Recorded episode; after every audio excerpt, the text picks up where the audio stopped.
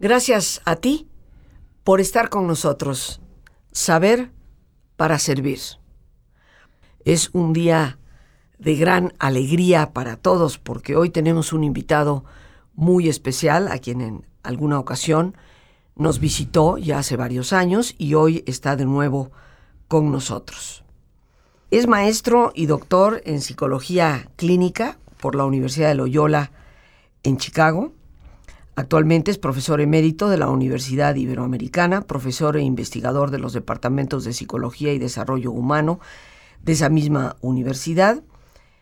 Ha sido director del Departamento de Psicología de la Universidad Iberoamericana, fundador y director del Departamento de Desarrollo Humano de esa misma universidad, director general de estudios de posgrado, director del Centro de Orientación Psicológica, director general académico, rector de la Universidad Iberoamericana, miembro de la Junta de Gobierno de la Universidad de Loyola en Chicago, miembro de la Junta de Gobierno de la Universidad de San Francisco en California, secretario ejecutivo del Consejo Nacional para la Enseñanza e Investigación en Psicología, fundador y editor de la revista Enseñanza e Investigación en Psicología, fundador y editor de la revista Mexicana de Psicología, fundador y editor de Prometeo, revista mexicana de Psicología Humanista y Desarrollo Humano coordinador del Programa Institucional de Investigación sobre Transformación y Cambio y miembro del Sistema Nacional de Investigadores a primer nivel. Ha publicado una infinidad de artículos, obviamente, ha recibido el Premio Nacional de la Sociedad Mexicana de Psicología, Premio Jaime Castielo a la promoción del humanismo en la formación del psicólogo, Premio Internacional Empatía, Premio del Consejo Nacional para la Enseñanza e Investigación en Psicología, la Medalla de Oro José Sánchez Villaseñor al Mérito Académico en la Universidad Iberoamericana y Premio Nacional de Psicología. O sea que tenemos cualquier cosa el día de hoy. Un hombre que reitero, no solo por su currículum, por su calidad y su calidez humana. Nos da un enorme gusto recibir. Él es el doctor Juan Lafarga Corona y puedo decir muy orgullosamente sacerdote jesuita. Al doctor Juan Lafarga Corona, quien con todo respeto y con todo cariño le llamaremos por su primer nombre Juan. Juan, muchas gracias por haber aceptado nuestra invitación, por acompañarnos el día de hoy para tratar el tema de este programa, ¿qué es el desarrollo humano? Siendo tú sin lugar a dudas, la piedra angular en nuestro país que introdujo el concepto de desarrollo humano desde la academia, desde lo que podemos contemplar como académico. ¿Quién mejor para decirnos de esto que Juan Lafarga? Juan, bienvenido y muchas gracias. Rosa María, perdón, gracias por invitarme y qué amable en todo lo que has dicho sobre mí. Bueno, este, me quedé corta hay mucho más del currículum que podría haber mencionado. Pero... Después de todo lo que dijiste, solo me queda decepcionar. Estoy segura que no. Y, Juan, el propósito de esta, de esta visita el día de hoy es, cuéntanos tú, el experto, el que llevó el concepto del desarrollo humano a los ámbitos académicos. ¿Qué es el desarrollo humano? Porque hay todavía muchas personas que no acabamos de entender. Sí. Sí, como que es un, concepto que aparentemente es muy fácil de entender, pero si ya te pones a pensar sobre su, significado o sus significados, a veces resulta ambiguo. Y creo que no es un concepto ambiguo. Sin embargo, trataré de responder a tu respuesta directamente, qué es el desarrollo humano. Yo diría cualquier forma de promover el crecimiento personal de los seres humanos podría considerarse como desarrollo humano. ¿Por qué yo me interesé tanto por esto? Yo soy psicólogo de profesión y al ser estudiante de psicología me sentía muy vacío de los planteamientos que se hacían sobre la psicología, fundamentalmente psicoanalíticos o conductistas. Y me hacía siempre falta el para qué, para qué el, estudio del ser humano. Y el para qué del estudio del ser humano te lleva luego luego al desarrollo personal, para el servicio del crecimiento de las personas en todos los ambientes, para el aprovechamiento de sus recursos en todas las formas posibles. Pero siendo más específico en la, en la respuesta, yo podría decirte que desarrollo humano es ante todo una filosofía de la vida. Una filosofía de la vida como tú la entiendes, que pones énfasis tanto en la en la autodeterminación, en la libertad, en la responsabilidad, en los recursos, no tanto en la enfermedad, sino en el recurso, no tanto en la patología, cuanto en las posibilidades inmensas que tiene el ser humano. Es por tanto una, una filosofía de vida que, cuyo énfasis principal es la salud. estudiamos la salud en todas sus formas y cómo promover la salud humana en todas sus formas también. Desde el punto de vista psicológico, desde el punto de vista antropológico, desde el punto de vista humano, social, desde el punto de vista ecológico también. Pero también es una, una eh, disciplina científica, diría yo, que tiene sus métodos propios, tiene sus propias investigaciones y sus modelos abiertos para hacer investigación. Todavía añadiría yo que es una praxis profesional. Nosotros promovemos el desarrollo humano para que haya profesionales de todas las disciplinas, es decir, que tengan licenciatura en cualquiera de las disciplinas y estudios de posgrado en cómo facilitar y promover el crecimiento personal en los seres humanos, en las familias, en las escuelas, en las empresas, en la sociedad y en el mundo. Escuchándote, eh, viene a mi mente pues esta idea que efectivamente yo me he dedicado en gran parte a promover a lo largo de este programa, a través de mis libros, sobre el potencial que el ser humano posee.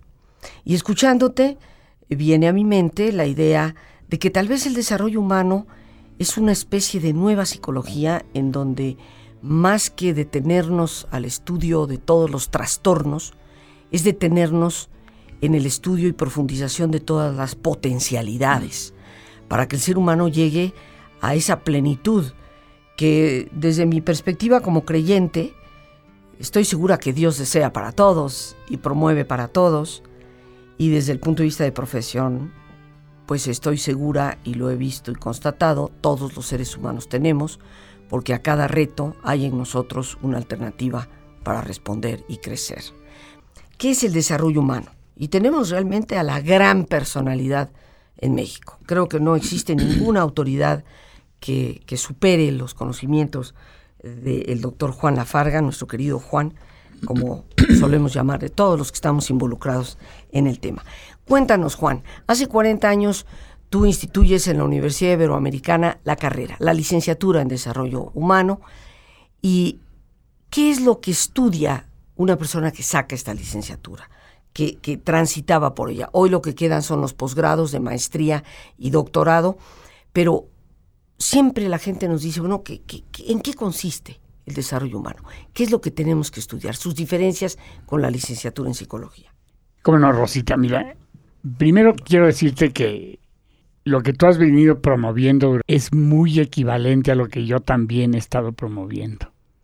Es decir, cualquier forma de aprovechamiento de los recursos en favor de la salud, no solo de los individuos, sino de las personas individualmente consideradas sino también de las familias, de los grupos, de las escuelas, de la sociedad, y con énfasis en la salud, no en la patología. La primera diferencia es la, patología, sobre todo la clínica pone demasiado, la psicología pone demasiado énfasis en la patología. O sea, en lo que está mal. Exacto, en lo, que está mal. Yo sabía muy bien como estudiante que era un neurótico, que era un psicótico, que era una persona con desórdenes de personalidad o desórdenes emocionales, pero no sabía qué cosa era una persona sana en todo veíamos la enfermedad. Hay que buscarle que la está mal. La patología de todos los días según Freud. hay que buscar dónde está mal, porque no te creas, no hay nada bueno. Todo si le buscas está mal. Yo, esa, yo eso nunca lo acepté. Y qué bueno, porque eso me abrió las puertas de la psicología humanista. a personas como Maslow, como Allport, como Carl Rogers, como Viktor Frankl. Y, y a partir de ahí yo, yo impulsé la psicología en México desde esta perspectiva de la salud, de la libertad, de la autodeterminación. Entonces hemos hecho muchas, muchas cosas muy parecidas. Pero yo realmente nunca, nunca pensé en instituir una carrera ni un campo de estudio que se llamara desarrollo humano, como que se, se me vino encima. No lo diseñé. Yo diseñé un curso para psicólogos en psicoterapia centrada en la persona, y que llamé counseling porque había mucha, mucha animosidad en contra de que los psicólogos hicieran psicoterapia. Y yo pensaba, pues, la psicoterapia es una rama de la psicología, por lo tanto los psicólogos son los que deben hacerla. Pero no mucha gente compartía esta manera de pensar, incluyendo los psicólogos. Bueno, yo lo llamé counseling.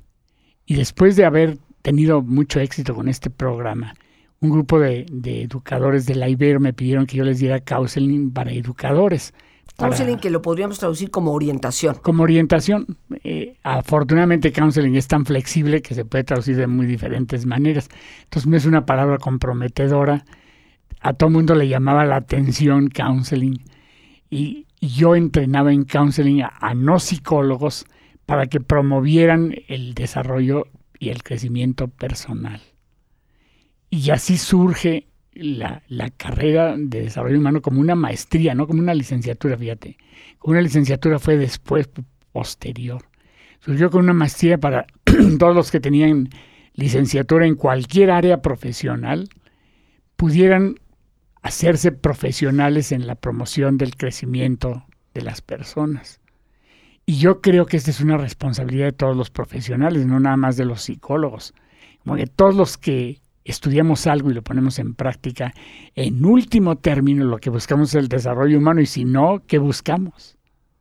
Es como lo último, lo, lo que toda disciplina científica y profesional debería perseguir. Por lo menos esa es mi hipótesis y es lo que he venido yo promoviendo. Surgió la licenciatura en, en, en educación humanista, que era como darle una base de licenciatura a la maestría en desarrollo humano. Por muchos factores que no voy a explicar ahorita, no pudo permanecer este programa que fue muy bueno en su tiempo y que tuvo muy buenos egresados, pero no prosperó. ¿Qué, materias se veían ahí? Por ejemplo, para la persona que entraba a este tipo de licenciatura, ¿Qué materias? Así como en psicología, obviamente vamos a entrar en patología, vamos a entrar en la historia, desde Freud y, todos, estadística. ¿Qué es lo que se va a ver en el, que, o se veía en ese momento en el desarrollo humano? Yo pienso que ante todos los fundamentos del desarrollo humano, que son antropología, sociología, psicología y filosofía. Ahí en esas cuatro disciplinas estarían los grandes pilares del desarrollo humano. ¿Qué en concreto se estudia? Se, estudia antropología social, se estudia psicología humanista, se estudia el enfoque centrado en la persona, se estudia educación centrada en la persona. Y lo más importante de todo, se da a todos la oportunidad de crecer personalmente a través de las experiencias de grupo de crecimiento. Son grupos de comunicación en donde la gente tiene como meta desarrollarse más como persona, ser más comprensivo, tener un conocimiento más amplio de sí mismo, tener altos niveles de autoestima, tener mejores relaciones interpersonales, tener conciencia de la, importancia de los sociales, sobre todo en un país como el nuestro, tan lleno de injusticias en todas partes. Podríamos decir que el tema del desarrollo humano si abarca la antropología, pues está abarcando eh, el ser de la persona, sus orígenes, la forma en que los seres humanos operamos, funcionamos, el que nos hace particularmente humanos. Si entramos dentro del campo de la sociología, es esta visión de, de la persona como parte de un entorno, de una sociedad, de una cultura, de lo que le alimenta y a veces de lo que lo detrimenta. Exacto en, una sociedad.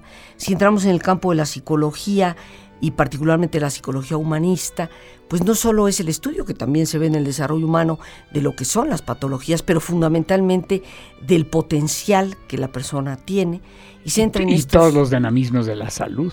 Todos los dinamismos de la salud, donde entran temas que ya abarcaste como la autoestima, el cómo edificar la autoestima, el cómo ayudarnos y ayudar las relaciones humanas eh, desde la perspectiva de lo que es sano, de lo, de lo que las alimenta y las convierte en un estabilizador y en un potencializador para el desarrollo mismo de, la persona.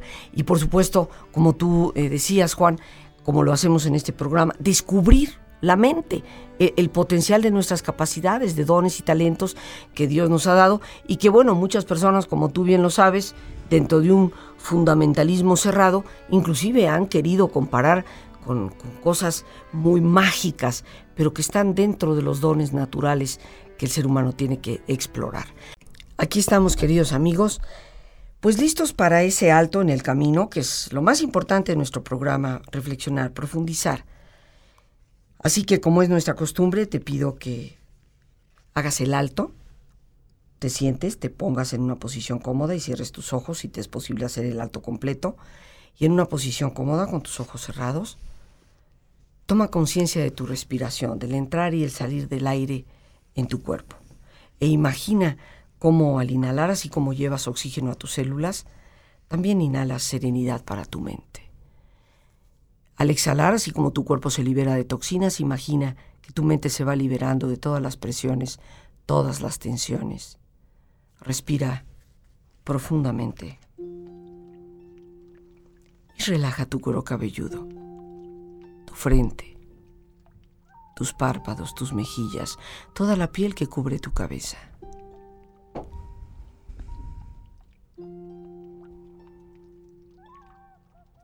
Relaja tu cuello y tu garganta, siente su flexibilidad, equilibrio, balance.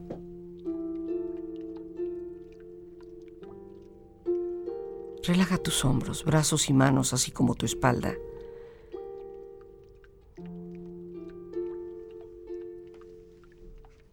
Relaja tu pecho exterior e interiormente.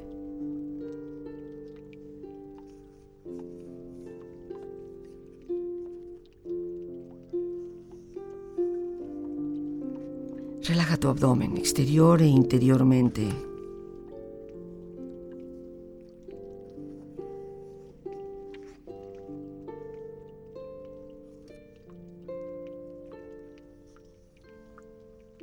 Relaja tus muslos, tus rodillas,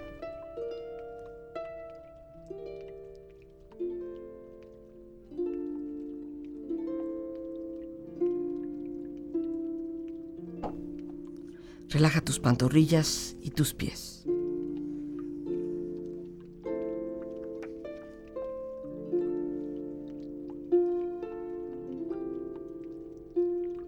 Y con tu cuerpo profundamente relajado, proyecta en tu mente la imagen de un lugar ideal para el descanso.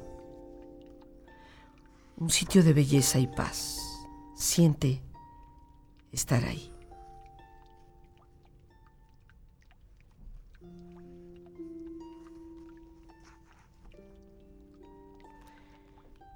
Con tu cuerpo relajado, tu mente serena, reflexiona.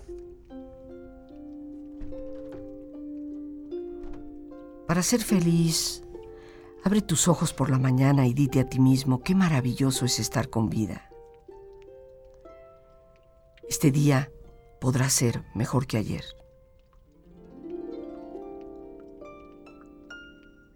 Nunca olvides de que tú controlas tu propia vida. Estás a cargo de lo que te pasa, eres responsable. Alégrate cuando te dirijas a tu trabajo. Siéntete feliz de contar con un empleo. Aprovecha al máximo tus ratos de ocio. No te sientes ni empieces a flojear cuando puedes estar divirtiéndote o disfrutando de algún pasatiempo. No te dejes agobiar por los problemas. No te compares con los demás. Sé menos crítico. Acepta tus límites, pero también los de tus amigos. Concéntrate en tus habilidades y no en las de ellos. Mejora siempre tu sentido del humor. No te tomes demasiado en serio.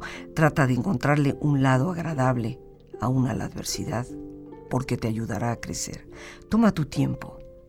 No trates de hacer todo a la vez. El tiempo siempre te obsequia un libro en blanco. Lo que en él escribas será tu propia inspiración. ¿Qué escribirás, amigo, en cada día que te falta por llenar? Tú lo decides. Desde tu corazón. Pero puedes ser feliz. Respira profundamente. Relájate bien. Y con esta experiencia empieza lentamente a estirarte brazos, manos, piernas y pies, moviendo tu cuello, bostezando si lo deseas, haciendo que tu cuerpo retome su nivel de actividad habitual hasta lentamente abrir tus ojos. Ojos abiertos, bien despierto, muy a gusto, bien descansado y en perfecto estado de salud, sintiéndote mejor que antes.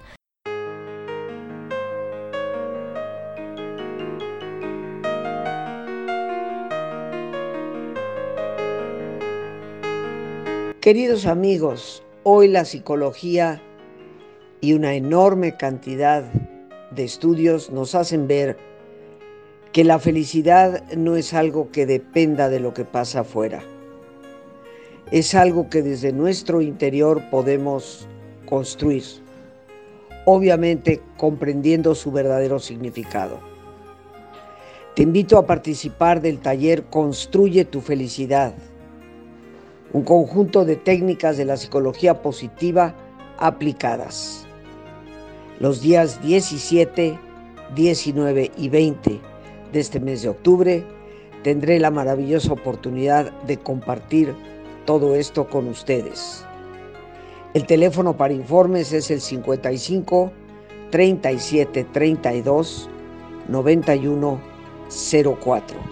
En medio de tantas tribulaciones y retos como los que enfrentamos, es muy importante retomar el control interno y saber que más allá de las circunstancias exteriores, está en nosotros poder mejorar nuestro bienestar y calidad de vida. Te reitero el número para llamada telefónica, WhatsApp, Telegram o Signal 55 37 32 9104. Y te estaré esperando el día 17, 19 y 20 de este mes. Desde ahora te abrazo con gratitud por tu confianza. Juan, nos has hablado de algunos de los temas que se tratan dentro de lo que es el desarrollo humano. Y lo que veo es esta visión tuya, maravillosa, anticipada, de lo que hoy se llama psicología positiva de Martin Seligman en la Universidad de Pensilvania. Esta capacidad que el ser humano tiene de mirarse a sí mismo y descubrir que puede salir adelante de los problemas. Danos tu visión de lo que hoy Seligman ha bautizado con nombre psicología positiva y que desde hace 40 años tú ejerces aquí en México como desarrollo humano. Y y cómo no referirme directamente a tu, a tu pregunta, yo creo que el desarrollo humano es la opción en este mundo tan lleno de violencia, tan lleno de contaminación, tan lleno de, negativismo, es la opción a, a toda esta manera de considerar al ser humano y al mundo. Ver más bien los recursos, ver más bien los caminos de la salud, las oportunidades de crecimiento. Si tú pones énfasis en todo esto que es el elemento positivo, si tú optas por la parte positiva de la vida, esto solo se encarga de la patología. Es mucho mejor promover la salud que curar las enfermedades. La patología iría desapareciendo si se promueve la salud. E, esta es la, gran disyuntiva del ser humano, ¿dónde pones la energía? Y por eso alentamos a todos los que están interesados en este campo a moverse en esa dirección, tanto profesionalmente con la maestría, como nada más por tener las, las herramientas para ser todos los seres humanos promotores del desarrollo personal.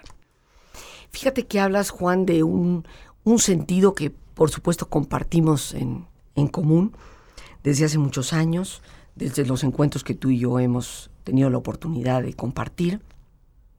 Empezar por lo que podríamos llamar la prevención. Algunos expertos nos dicen que el 70% de las personas que eventualmente visitan un consultorio para expresar una problemática ya psicoemocional o algún tipo de trastorno, tienen el 70% un problema básico con su autoestima. Y algunos todavía siguen pensando que compartir con la gente el tema de la autoestima es Ah, hombre, yo estoy muy bien, me sale sobrando, yo, yo sé quién soy, no me parezco a Naiden, y aparte estoy, estoy como quiero. Sin entender el profundo significado de lo que es valorarnos, respetarnos como personas, no por lo que tenemos, no por los títulos académicos, no por el coche que manejamos, no por el tipo de relación, mi marido está guapísimo o mi esposa es un cuerazo, no, soy persona, valgo. Claro, soy persona, valgo y soy yo mismo con todos mis errores, con todos mis recursos, porque la autoestima no es amarte a ti por los éxitos y por los las características positivas que tienes o por tus cualidades o por tus logros. Eh, la autoestima consiste en amarte a ti como realmente eres, con todas tus limitaciones, con todos tus errores, con todas tus pérdidas, pero también con todas tus oportunidades, con todos tus talentos y con toda la alegría que te, que te, te contagia la vida. Me encanta que este este, esta palabra la saques de nuevo, la alegría de vivir experimentando la felicidad. O sea, cómo podemos realmente ser felices. Tú sabes, Juan, que hay muchas personas que han caído en, el cinismo desesperanzado de que la felicidad no es posible nunca. Claro, claro. Eh, y, e insisten en, que en este mundo es un valle de lágrimas.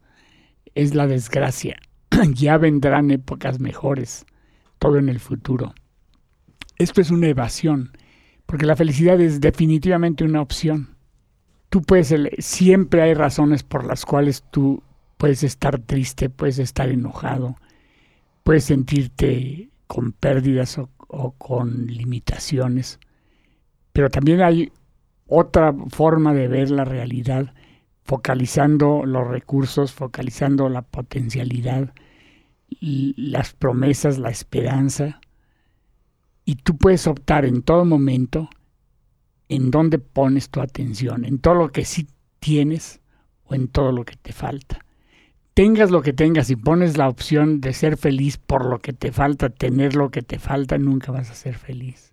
Y si eres feliz con lo mínimo, si optas por ser feliz con lo que realmente tienes y con lo que estás gozando en este momento, puedes ser feliz en este momento y para siempre y no es una receta, es, es como hacerte consciente de una actitud. ¿no? Es como tú decías, algo que tiene que ver con la, filosofía, y en este caso la filosofía de vida. Tú eh, nos hablabas de que en el tema del desarrollo humano, en lo que viene a ser el estudio académico del desarrollo humano, está la antropología, está la sociología, la psicología humanista, está la autoestima, están las relaciones humanas, está la filosofía porque las grandes corrientes psicoterapéuticas están fundamentadas en filosofía. En filosofía. Y, descubrir una filosofía viva, una filosofía existencial desde sus, vertientes más constructivas, ¿no? Eh, desde un Víctor Frankl, desde eh, un Kierkegaard, desde eh, un Heidegger, desde una filosofía de Husserl, desde una filosofía que nos construye, desde una pedagogía constructivista que nos ayuda a potenciarnos. Exacto.